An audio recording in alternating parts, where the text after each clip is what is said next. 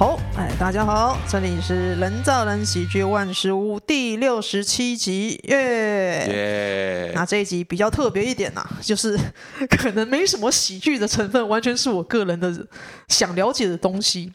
就是呃，刚才上一集有说到，唐默是一个推理小说的作家，然后也是一案办的主编，也就是说，唐默对于推理小说有深厚的了解。那那我。老实说，你是我认识的唯一一个推理小说作家，真的超罕见，嗯、超罕见。那我自己可能大家小时候都会很看过什么亚森罗平啊、福尔摩斯啊，然后日本有一大票那种的推理小说，所以大家应该每个人都会，我认为都会喜欢看推理小说，所以会想问唐墨一些推理事情，像是你以前写推理小说，那你为什么想写？跟你最后怎么样子，真的成为一个作家？其实啊，嗯、跟大家如果有听上一集的话，就会听到，就是我曾经对美国美式这个东西很鄙夷，鄙夷是，对，嗯、所以福尔摩斯在我眼中曾经也是。雕 虫小技，文字游戏。我高中的时候是校刊社，那因为我们是男校，我基隆高中。校刊社的时候编校刊，那几个那种文艺爱好青年，大家聚在一起，聚在一起，我们聊的不外乎就是张爱玲啊、白先勇啊这种纯文学作家。对，所以当班上有一个人在看《江户川乱步》的时候，我就觉得，看这种。哦，我们通俗文学，对通俗文学，而且我们觉得说，嗯、你们那个看一遍就不行了。我这个有缘金梦，我可以看好几遍，就算我知道结局怎么样，可他对我的生命的升华是不同的。小时候是那种很讨人厌的那种人，讨人厌的文青，鸡掰 gay 掰文青，对。嗯嗯、所以曾经我曾经有一段很漫长的这个时间是这个样子的哦，嗯、直到有一天我看了阿加莎克里斯蒂的小说，嗯，很棒，很棒，我看一个都不留。哦，那个超棒的，对，然后我就想说，超震撼的。我想说，我是疯了吗？之前的我是疯了吗？那那一本我看了也是觉得，干，我看了什么？对，因为国高中的时候其实也会看《金田一少年事件簿》，可是在我的观念说，它就是漫画，它就是电影、电视、偶像剧。那个唐本刚的版本嘛，大家都看过，所以你就觉得说它是一个通俗的东西。要谈到文学的时候，你不会把这个东西拿来谈。没错。可是真的看了阿加莎·克里斯蒂之后，你就觉得哦，不是，不是，完全不是这样子。嗯，对我错了，我我我必须跟所有的推理大师就是跪下来忏悔 道歉的，要 真的。那那一本书真是强力推荐，一个都不留。然后又叫什么《童谣凶杀案》？呃，对。大家如果没看过话，去看。对，会改变你人生。对他，他已经把他等于是把这种。黄金古典推理时期该有的元素，通通都齐备了。对啊，然后让你在里面这种翻搅，到底谁是凶手啊？嗯、这样子，然后然后暴风雪山庄的这种设定，它通通都有，嗯、所以是一个非常好的一个范例，嘿嘿也是一个很很强的一个示范的作品。这样，嗯嗯、那相信这个祖师奶奶当初在写这个时候，她也没有想说我要来写个典范之作，就没有，她就是要把故事讲好。是。把那个时代的那些人物啊，把它铺排这样子讲出来，这样，所以我自从看了那个之后呢，就对这件事情一直摆在心上，就是推理小说非常重要。是，可是我一直没有跨出一个脚步去写推理小说，我都是写散文居多。我甚至连小说都写不好。哦哦，对，就是讲故事都讲的很烂，我只能写自己亲身的散文这样。然后写，后来慢慢慢慢开始小说的那个文纯文学小说开始有一点点这种基础之后，就去参加比赛。嗯嗯，我我参加比赛最高纪录就是一年投全国地方文学奖，嗯、投超过三十个，有好多，有那么多奖，全部共估，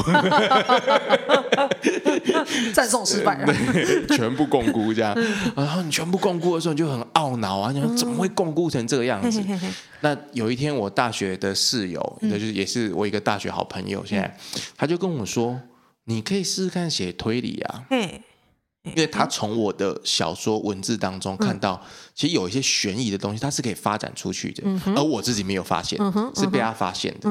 然后我就想说，好啊，开始写。可是我总要有范例吧？我那我也不能只是看一个都不留，因为他那个几十万字那么长篇，我我驾驭不了。就后来有一次，我们一起去那个我们住那时候大学住在一起，然后几个人去 Costco 买采买的时候，我都念 Casco，Casco，IKEA，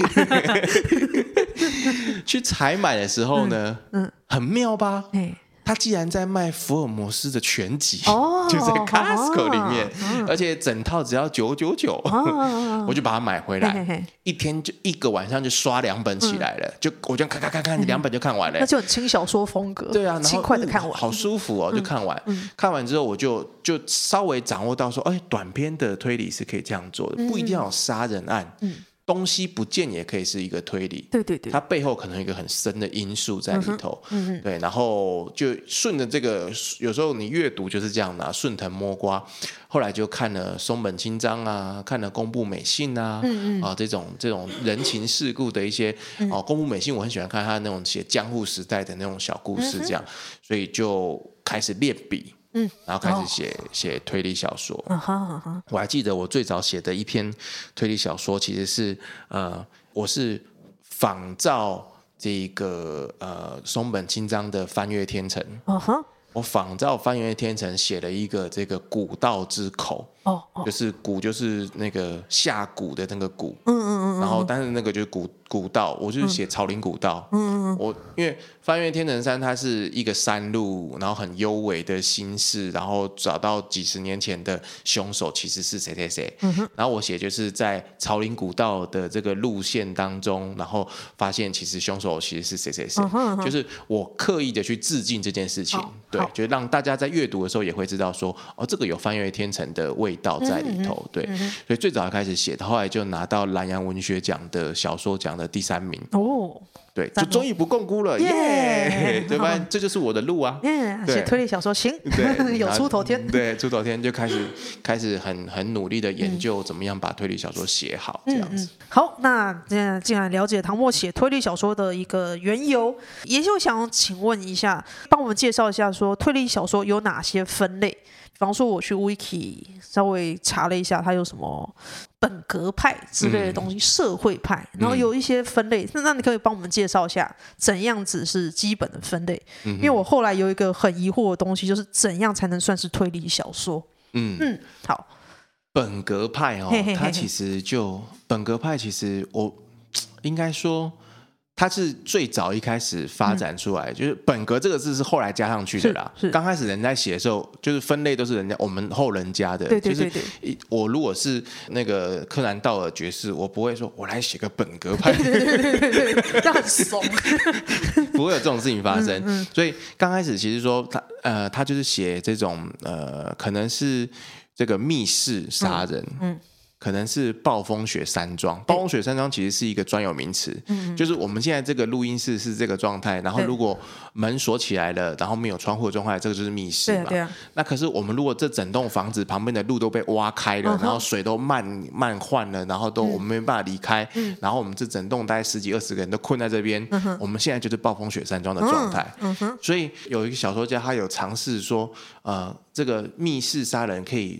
密室这件事情可以到几层？哦哦，可以有几层密室？太屌了吧？对，就是啊，可能门窗之外，然后可能会写说有监视器，啊，或者写说那个杂货摊、杂货店的老贝贝在两个小时的时间内，他一直看着这个方向。哦哦哦，他用很多很多的这个结构去去堆出这个东西，堆出这个轨迹，啊，堆出这个场景。本格的小说他会很。在意很注重这件事情，嗯嗯，也就是说，我今天是一个凶手，我要把我要杀掉的人杀掉的时候，我的手法很重要，嗯，以及我脱罪的的管道也很重要，嗯，所以我整个东西我要铺排的非常缜密就对了，这是本格派，好，但是。然后再邀请读者说：“你们来猜猜，来破题。”对，你们来猜猜。嗯、就是你，你如果读小说，都会读到那个呃，福尔摩斯，他福就是小说里面会这样写啊，嗯、福尔摩斯会对着华生破口大骂说：“笨蛋，你竟然还不知道凶手是谁吗？”其实他 大家就 Q 到了，对所有线索现在前面全部都有。对，对对，他其实不是在骂华生，他在骂你哦。对对对对对，对，就是凶，就到这边所有线索，你应该知道凶手是谁了。嘿嘿嘿对，这、就是本格派很常用的一种手法，这样好，或者是呃，白罗。他可能一直在写一个这个笔记啊。到截至目前为止，我们获得的情报有一啊，老老奶奶，那这个就是我们要开始推理了。道具清单。对对对，啊，这是本格派很常做的一种手法。那社会派其实就是说，社会派其实是不甘于说人命只是这种游戏轨迹。嗯嗯。因为你会发现很多本格派就是我们讲的一句。专有名词就是，呃，鼻屎大的杀机。啊，对，但是有汪洋大的杀意，嗯、他人就死了，那你也不是在乎他情绪上面做了什么事情。二十年前偷了我的橡皮擦，对对对对对对对对对，最后把他杀掉，这样、嗯、啊，所以社会派的人开始注意到说，这种东西最后就会沦沦为文字游戏，嗯哼，所以社会派的人的这个想法，嗯。其实跟当年我鄙视推理小说的那种心态很像，啊，哦哦、他觉得你这种文字游戏你能够玩多久？嘿嘿嘿，你玩到最后大家千篇一律。嘿对，你是暴风雪山庄换成台风山庄，嗯、换成什么什么山庄，就这样而已啊！嗯、你永远那个，所以社会派他更注重的就是说他为什么杀，嗯，然后他怎么杀反而不重要。嗯、有的社会派的小说开头叙述的那个人可能就是凶手。或者开头叙述的时候，其实已经破案了，嗯嗯，然后凶手也抓到了，然后那个犯人也死的尸尸体被分的乱七八糟。那警探真正要做的事情是，他为什么要这么做？他究竟是得了什么样的病吗？凶手的心理，对他心理到底是怎么样？家境，所以所以叫社会派，因为他去关注说，呃，究竟背后有什么样的成因？那一般人家都会提到，就是说，呃，像松本清张说他是社会派的祖师爷，对对对。然后其实我觉得就是说。这应该是时代发展的过程当中，每一个国家都会先有写推理的作品，嗯、然后推理作品慢慢慢慢开始有关注现实社会的状态。是只是我们亚洲这边呢，呃，比较早开始写的，写的量很多的，然后、嗯、是松本清张，而且他也关注到呃日本的真正的历史。他想要写日本的黑雾，他其实不是推理小说，可他已经把。日本的一些暗杀事件，啊、uh huh, uh huh. 都用他的这种笔法，然后他甚至在那种完全找不到凶手、无法破案的这种暗杀事件，像下山事件，嗯、就是下山定者那个国铁国铁总裁被杀害的这个事件。他甚至能够找很多的文史资料去证明说，下山定者其实是先被杀掉之后，才放到铁轨上，然后让火车搞成哦，搞成片段。他在做这件事情的时候，其实给不只是给历史学者一个当头棒喝，也是给我们推理小说家一个那个，就是你你要怎么去判断说，我这个凶手到底是怎么完成的？你从尸体的状态去判断嘛。那你从整个拖行的角度，从血迹的那个分布模式，用科学的方式去判断，然后去判断下山定者当时的生命状态。嗯，他他会想去自杀吗？他才刚接下这个国铁，然后战后虽然。打得一塌糊涂，输得一塌糊涂，可正要复苏啊，因为美国人开始干嘛什么之类的，嗯、对，那他就从各个角度去推敲，嗯、然后他们就认为说，下山定者可能没有这种自杀的这种意图跟动机，哦、就社会派的作家会去想这件事情，嗯、对，然后我就反正就两边就这样看，然后我自己其实倾向，我也倾向写社会派的小说，嗯、对，可是这几年也会觉得说，其实偶尔写一点那种。呃，就是这种暴风雪山庄，然后很剧场式的这种 感觉也很，抓嘛，对，很抓嘛，很有趣啊，对，其实这也是也是好玩呐，对，对啊。嘿嘿，那刚才有问到说，怎么样才算是推理小说？那我会有这个问题，是因为呃，我前阵子看了《解忧杂货店》，然后觉得哇哇，实在太好看了，然后去 Google 一下，觉得哎，你居然也是分在推理小说，我就会觉得坏，你这本书。嗯没死人，没怎么，嗯、呃，没有那种犯罪的死人，没有什么凶东西，然后甚至整个过程让人觉得充满了爱与希望，非常的和平。那这种状态对于我认知的推理小说是完全另一回事，可是它还是会分类在悬疑小说跟推理小说，这让我觉得，哎，好奇妙，为什么？它其实，呃，解忧杂货店，它其实，嗯，我们都会喜欢称它是悬疑作品啊。嗯哼，对，就是推理跟悬疑之间有一个落差，就是就像推理刚刚我讲的说，它可能到呃三分之一的时候，它就要让所有人物登场。哦哦哦，一九二零年代有一个神父作家，他也是研究推理小说作家，他定了一个叫做推理十界的的的规则，天哪！对，所以本格本格派其实有点有点像我们那种喜剧的文本流，就是他很重视规矩规范，对基本结构，对啊。然后他他其中有一个就是说，所有的人物必须在故事三分之一之前全部登场。哎，好奇妙，因为这样才合理啊！你凶手也要登场啊，被杀的人也要登场，你不能。小说到最后一幕的时候，其实凶手是隔壁老王。对，这样太难过了，这样怎么猜？就不公平。对对，所以他其实推理小说是一种呃读者跟作者之间的斗智斗勇这样子。然后它里面还有一个就是说，呃，如果没有事先交代的话，作品当中不得有双胞胎。诶。就你不能前面一直在弄弄弄，然后最后搞了半天哦，我凶手其实是我的双胞胎哥哥。他作弊，这会摔书吧？对对对对。但是推理世界里面呢，第五条非常非常不合理。是什么？是什么？作品当中不得有中国人。哈？哈？陆华有够强。这怎么说？对你小说陆华，不知道该说陆华还是他要避免一些种族歧视的事情发生。因为你想哦，一九二零年代，中国新中国才刚成立，一九一一嘛，刚推翻满清，所以他对整个远远东他的想象是零呐。哦，他。总觉得他们总觉得，因为他们刚好又接收到很多义和团的讯息，所以他总觉得远东不是气功就是忍者。哦，人家是超人这种东西，所以会有一种那种。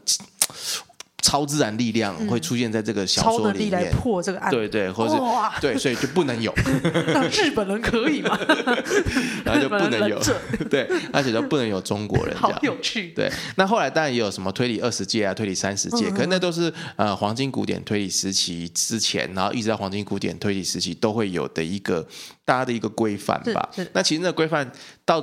你知道规范就是拿来打破的，对呀、啊，一定会有人觉得 我好想塞一个中国人、啊，所以大家就开始努力的去打破这个规范，然后又会让推理的规则又可以 make sense 一直下去。我塞中国人也是中国人双胞胎，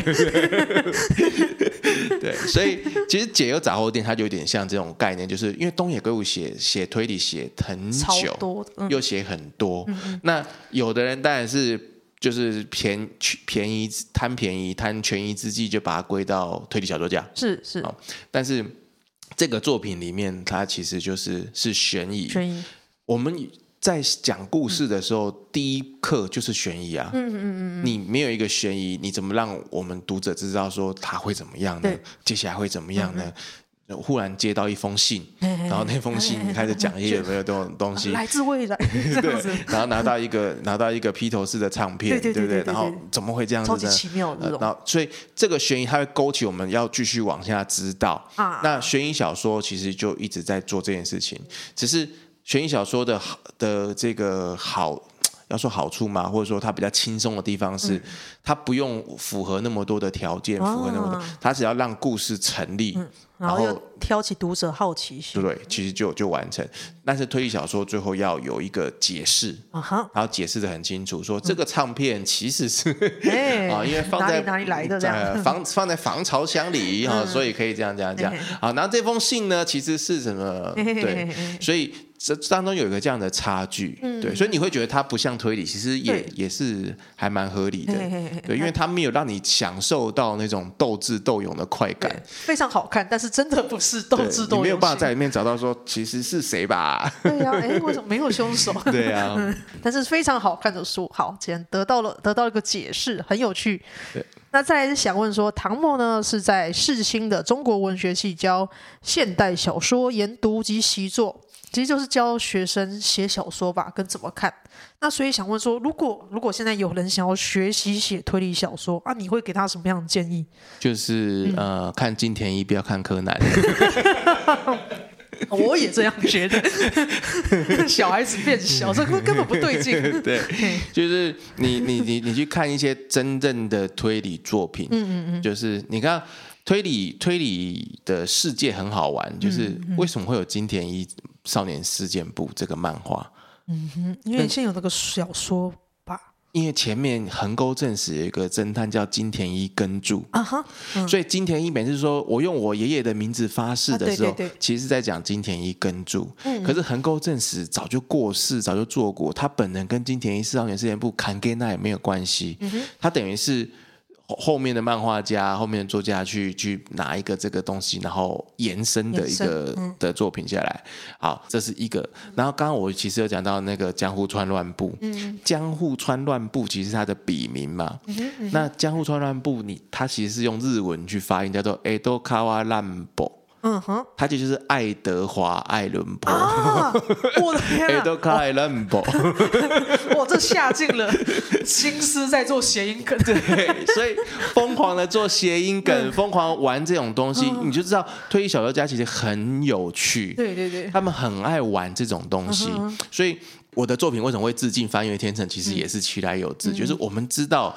说哎，这样子玩啊，玩来玩去，把你的梗拿来玩，把你的名字拿来玩，嗯、然后玩出我自己的本土味道，嗯，我玩出我自己的风格。所以《江户川乱步》的小说里面，它除了名字致敬爱德华之外，它里面那种黑暗的笔调、嗯、变态的色彩，其实也是跟他学的啊。Uh huh. 对，跟他也都是有有有关联的。然后呃，所以呃，我如果要教学生的话，当然这种经典作品会教他们看，他们先看。那第二个呢，就我就会教他们要懂得观察，嗯哼，观察身边周遭所有的人事物。嗯哼，我今天来的时候骑车，嗯哼，在长安西路那边待转，嗯，就我右手边就嘣，就一个计程车就。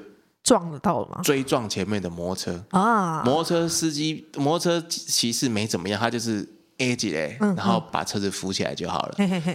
计程车司机就把门打开下来，走过来，然后就看一下那个骑士，然后两个就讲讲话，然后他还拍拍骑士的肩膀，然后哎就走了。哦哦，我在这里面看到一件事情，就是嗯那个司机下来的那个表情，还有他走下来。照顾他，然后拍拍肩膀，那个东西，嗯、他是惯犯。大家要注重细节啊！这个事情他一定遇过好几次了，他知道对方会有什么样的情绪，对方赶着要去干嘛，不会跟他在那边，懂吗？他只要看看，哎，有没有怎么样啊？哦，然后要不要去看？你看医生？他那个表情是很冷静的，你看就知道他是惯犯。每天都来一趟这种。对，所以我如果是这个骑士的话，我就不走了，我在地上碰瓷，在大哭大闹，跟要医药费。他他那脸，你看他就是惯犯。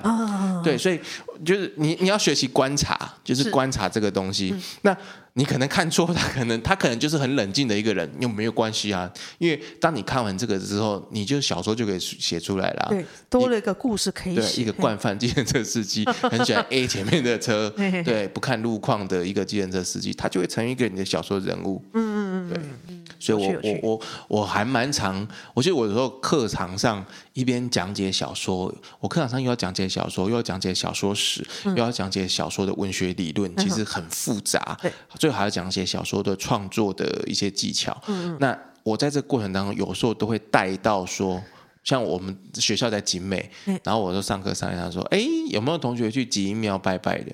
哦然后大家就愣住，没有。嗯然后说：“那你们知道吉庙在这边的文文史意义是什么吗？”嗯哼，然后他们就开始开始左右相看，什么什么文史意？对，然后我就开始跟他们讲一段，就是那个丁野高边啊，顶下交拼的故事。嗯，就是呃，万华这一带曾经发生械斗啊，然后泉州人自己大乱斗，然后乱斗斗到景美这边人岔嘎分家。嗯。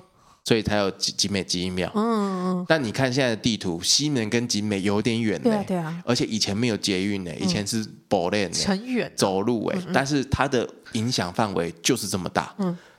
你在西门打的架，在万华打的架，景美吓得屁滚尿流，你就知道当时打多可怕，真的是死伤惨重了。打完顶下交兵，打完的隔年，全台都大瘟疫哦，因为都是尸体啊。哦，OK，就大瘟疫、流行病那个，所以我就是说，你们你们从你们身边周遭的事情，房子也好，人也好，地景也好，寺庙、教会、教堂什么，你从这边去看，你们能观察到你周遭到底是一个什么样的空间？嗯，我觉得这件事情很重要。嗯，你如果能够观察到这件事情，不要说推理小说，你。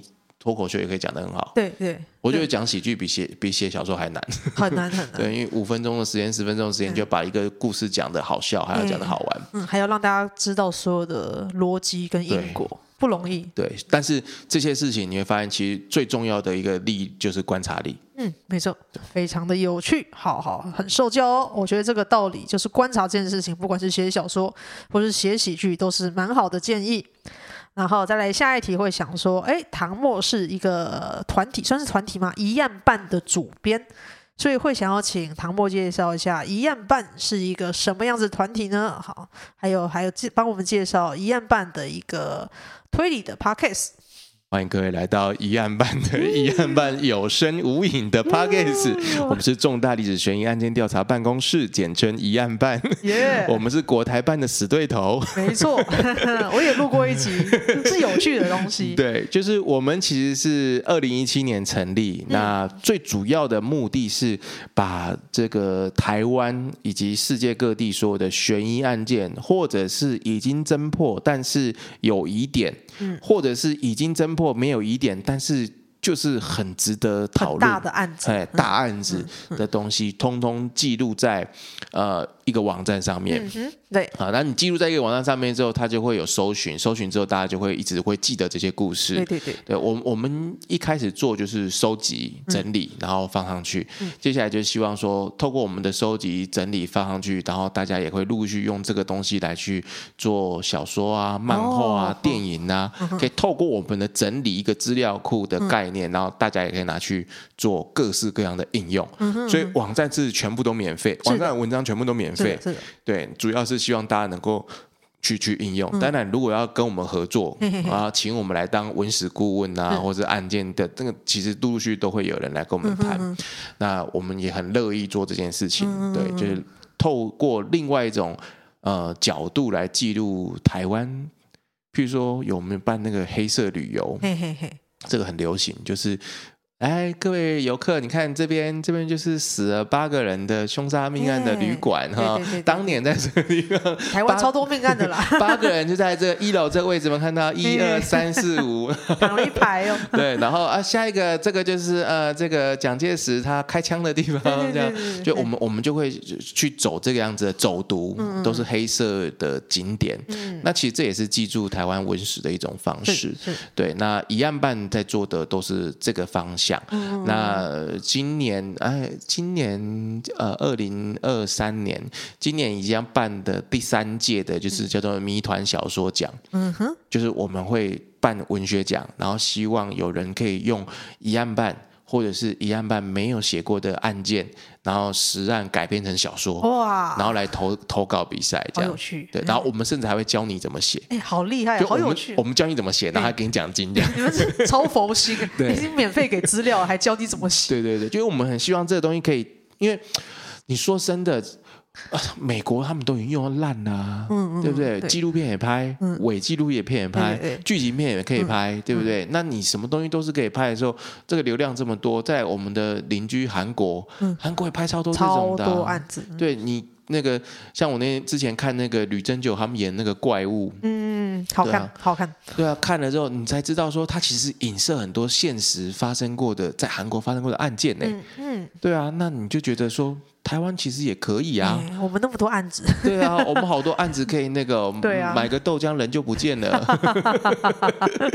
对不对？多棒啊！这些案子，然后拿来拿来翻拍，拿来改写，或者拿来画成漫画。嗯嗯，对，我们我们是。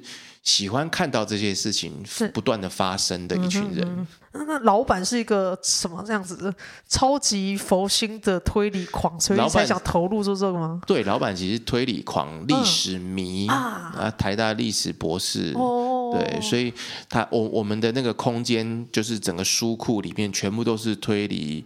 命案相关的书，就你不知道的人走进来，你就以为这个是什么什么推理狂热分子，还是什么杀人事务所，或者是 或者是杀人犯的房间？因为我们有一柜的书都在讲那个什么解剖啊、毒物啊、犯罪心理啊，好有趣。对，就是很变态的东西都都在那一柜这样。然后呃，也可以聊一下你的 podcast，就是呃唐末这个一案办的什么有声无影，嗯，它有。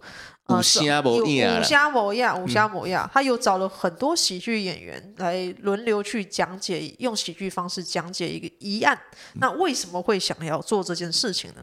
因为我们疑案办一直来的文字嘛，是。然后接下来就想说，我们要让他也有一些活一点东西，所以就用声音。那声音的时候，刚开始想说要录 podcast，可是犯罪 podcast 很多啊，很多，非常非常多，他们都就是一直在录各式各样的案件。那有的是用讲的。有种是用聊的，用对谈的都有。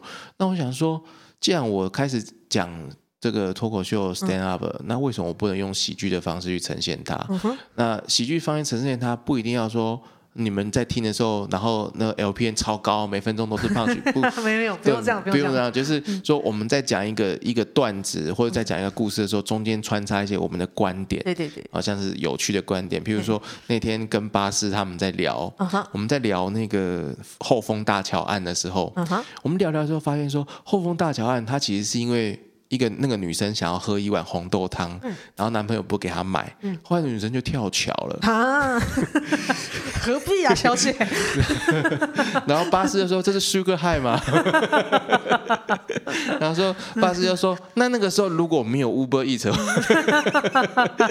喜剧演员就是会干这种事情。对，奇妙的吐槽。对，所以我们就是在这个案件当中啊，进行一些奇妙的吐槽，但是吐槽都不会去冒犯到这个、嗯、呃受害者或怎么样。嗯”就尽量在踩在一个很紧急的线上面，这样，所以我觉得这是一个很有趣的尝试啊。那呃，我们的团队也很愿意让我这样尝试，只是我今年更新的非常慢，因为我今年太多事情啊产生太慢，那就是。应该说，哎，应该想去年，嘿嘿对，去年太多事情产生太忙，但是我今年开始，我就会呃用可能会自己录，然后会用短小精悍的方式，然后录一点时事，也是会带一点笑料的方式，对，然后让这个一案班的这个 p a c k a g e 可以继续延续下来。因为最早定的题目叫喜剧谋杀，对，可是后来发现有些案子它跟谋杀没关系，对啊，对啊，对，所以我就开不同的项目，所以就把名称改叫做五星阿伯。有声音没有影子，这样。其实那个博亚也是一种，你知道我们台语讲博亚就是说没有的事情呢、啊。嗯、我们的黑博亚啦，黑 gay 啦，嗯、对，就是这样子。好，有趣有趣，好，希望哎大家对于疑案有趣又喜欢听喜剧话，可以参考一下唐默的 podcast。然后那下一题是唐默哦，这次来自最重要一件事就是唐默最近要出新的推理小说了，耶耶，要买啊各位，封面非常的好看，我有看到图。那这里想要请唐默介绍一下你的新书。啊、呃，我新书呢叫做《猩红速写》，猩红速，新书叫做《猩红速写》，嗯、有点绕口令。猩红就是那个猩红色，很血腥的那个。然后素，其实我这个书名，刚刚讲说推理小说家很喜欢玩文字游戏。其实我这小说书名也在玩某种文字游戏。因为我的英文很烂，但是我在想这个书名的时候，其实是从英文来的。嗯嗯猩红的英文是 Scarlet 吗？对。然后速写的英文是。Sketch，Sketch，Scarlet Sketch，哦，对，两个相似，两个相似，Scarlet Sketch。那福尔摩斯他的第一个案子，他的第一本书叫做《写字的研究》，哦哦，那本书的英文名称叫做 Scarlet Study。哇，这是一种致敬，对，所以又是一种致敬，对，但是但是我们内容完全不一样。我我谈的一个这个案件，呃，他。其实现在它现在长得其实不太像推理小说，它像悬疑小说，然后它的内容其实是，你知道。你小时候有没有被爸妈讲过说不可以吃陌生人给你的糖果？有这个听了超多次，对不对？对对对。那你知道这件事情跟一个女人有关系吗？那时候不晓得，那时候就觉得好像是出外面什么东西都不能吃一样。那个人就是我小说里面的其中一个主角。这个事件发生在民国七十几年代。哦哦，就有一个女人，她住在屏东访寮这种穷乡僻壤小渔村，然后。他连续杀了七个小孩，坏。他的手法就是拿毒糖果给小孩吃，坏。然后他做这件事情的时候，整整一年没有被抓到。这这也太那个了，所以一切都很让人不懂。对，一切他太多太多奇妙的点。然后他被抓到之后。他也等于是等于是公认不会了。然后在他家起出了两百多颗毒药，就是氰酸钾离，哦，就是剧毒，就是就是氰化物。那。警方或是检方其实都都一致认为这个就是有问，就是就是超有问题。对，然后、嗯、但是那个年代，嗯、呃，我本来以为，我本来以为那个年代，因为他被抓到之后，他三年就三年的时间就被枪毙了，所以我本来以为那个年代是不是很草率就把他干掉了？嗯嗯啊，因七七十几年代，嘿嘿。后来发现看了判决书之后才知道。其实他的律师，他有有有辩护人嘛？嘿嘿嘿，他律师有帮他申请过精神鉴定，是是应该有啊。对，然后有请高雄的那个好像医学大学的院长哦，还请到院长帮他来做精神鉴定。鉴、嗯、定完之后是认为说，他除了有一些呃忧郁，然后有一点失眠，原则上是正常的。那那那真的动机到底是？对，就是他就是一个 他就是一个心理变态杀人魔，啊、他没有心，啊、对他就是非常非常过分，一个一个纯粹邪恶的人。嗯、对，那我就开始研究这个东西。研究下去之后，就发现说，他的这个犯案的这个时间点，嗯嗯呃，年代跟这个美国 FBI 他们当时在研究连续杀人犯的那个年代，刚好落差了十年左右，就是我们刚好比他们晚十年呐。嗯嗯就他们刚好 FBI 在研究的时候，然后我们我们后面才开始研究犯罪心理学这个东西，所以连续杀人犯这个名词。嗯就是在一九七零年代的美国开始被注重注视到，嗯、可是他们所针对的基本上都是男性，嗯，然后有性暴力，就是他们会有一些固定的面相。好，就来到台湾之后呢，嗯、台湾的第一个连续杀人犯，嗯、通通不符合那个面相，女的没有性暴力啊、然后是是这是在那种穷乡僻壤，也不是都会，就会觉得他很适合拿来写成小说里面的一个人物。对，所以特别对，所以我就把它写作是一个呃女主角想要了解，女主角等于是一个大学的一个教授，呃副教授，她想要知道说她到底在想什么，嗯嗯然后要趁她还没有被判刑，就是还没被行刑之前，啊、对，要能够收集到很多很多的资料，这样，啊、然后我还设定这个女主角她就是去。当年就是去美，十年前就是去美国念书回来的那一、哦、那一个人，好有趣、哦。而且更有趣的是，嗯、我这个设定设定完之后啊，嘿嘿嘿开始写写到五六万字之后，嗯嗯，我有一天心血来潮看到 Netflix，哎是 Netflix 上面有一个破案神探，啊哈啊哈，还有两季的那个剧，嗯，我就开始看，嗯，然后越看越不对，越不对劲，为为什么？因为它里面的人物设定跟我设定，哎呦，几乎一样哎，好可怕哦！就是我鸡毛皮整个起来，知道吗？幸好有看到。对，然后就是他他在破案，然后的的那个方向啊，他再去询问的那个一对男的搭档，嗯，两个两个搭档这样，那我是一对女的搭档，好，对，然后整个反正整个东西就太相像了这样，然后我就在写的过程当中，我因为我就尽量要。把我的故事要讲完整，然后又要收集很多很多的资料，嗯、所以我在写的时候，我就是在想说，我要怎么样让人家知道说，你看那个推理小说家的那个毛病又出来，嗯、我要怎么样让人家知道说我在致敬。破案神探，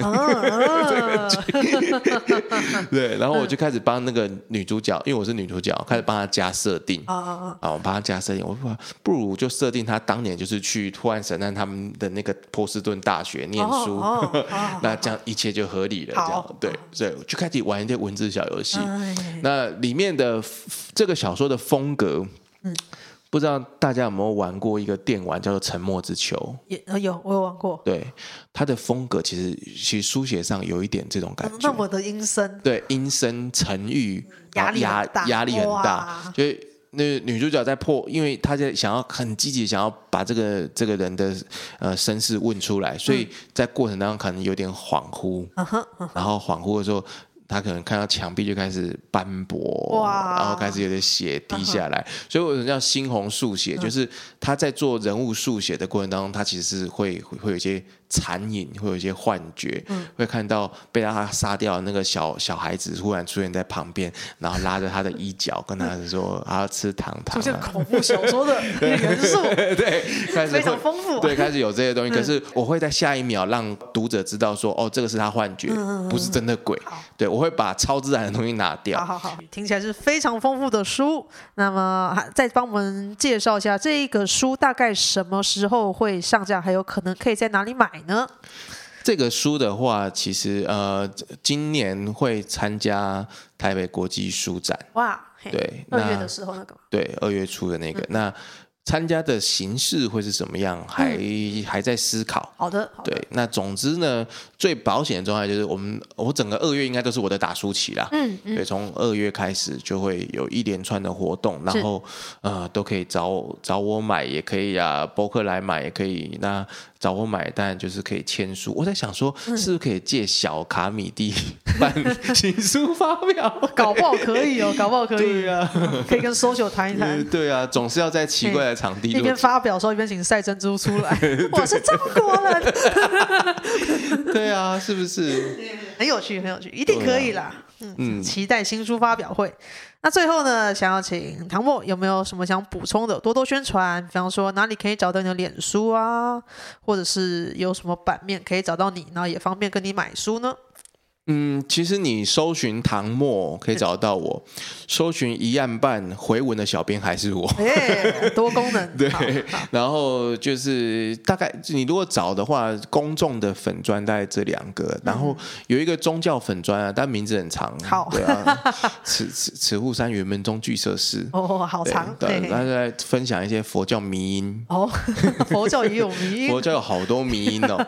其实我名字就是迷音啊，我叫做聚舍寺。啊，巨蛇寺。Jesus 哦，呃，寺院的寺，但是是 Jesus。推理小说家特别崇尚谐音梗。对，哎，我平常讲都没有在讲谐音梗的。对啊，这个我很有精神用在这里，我很有喜剧演员的道德，好吧？对对对对对，我谐音梗是用在别的地方去了。对，那其实这些地方都可以找得到。我会有时候发布一些呃别的演员啊表演的讯息，或者是一些新书的讯息。